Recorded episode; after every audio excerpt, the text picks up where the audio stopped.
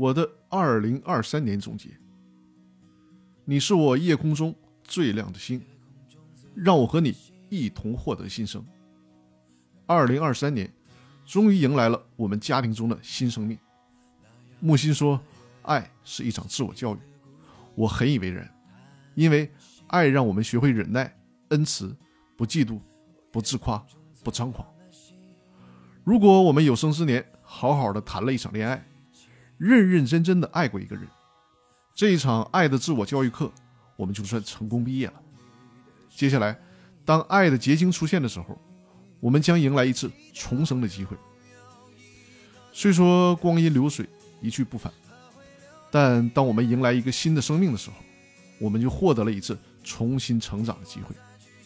它让你有机会再次从童年开始，再抱起儿时的玩具，再捧起儿时的书籍。再从纯粹单纯的角度仰望这个新世界，不要把孩子当成弥补自己儿时遗憾的工具，而是陪跑的伙伴，跟着他再重新成长一次。我相信，包括我自己在内，我们大多数人的童年、少年，无论是从知识的获取上，还是对这个世界的认知上，都不能算作是毕业，顶多是结业。所以，我们很需要再成长一次。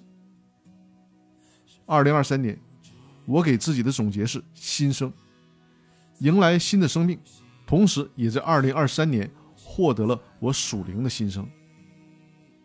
二零二三年，对我们大多数人来说都不容易，甚至有身边的亲人朋友，因为那一场灾难，永远的留在了二零二三年。但好在人类的历史一直在证明着这句话的正确性。不要忘了。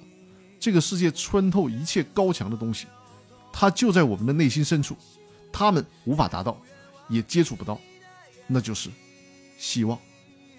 所以，新年总是值得欢庆的，因为它蕴含着希望。那还是来统计一下今年我读过的书吧。小说类的有《银河帝国十四》《星空暗流》《银河帝国十五》《苍穹一粟》，人物传记。用生命爱中国，伯格里传，商业类，从零开始玩转 Chat GPT，Chat GPT 进阶提示工程入门，Chat GPT 使用指南，历史类的，万历十五年，二战全史，以色列一个民族的重生，其他类的书籍，活着为了什么？为何是他？返璞归真，荒漠甘泉。软弱之道，婴幼儿睡眠书，婴幼儿养育法，崔玉涛育儿百科，权威与个人，所有加在一起，一共十八本。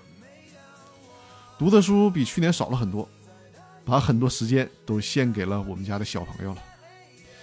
就在二零二三年快要结束的时候，新修订的公司法公布，看来二零二四年得有的忙了。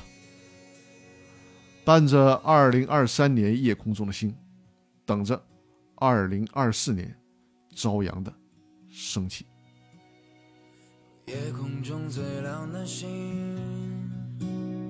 能否听清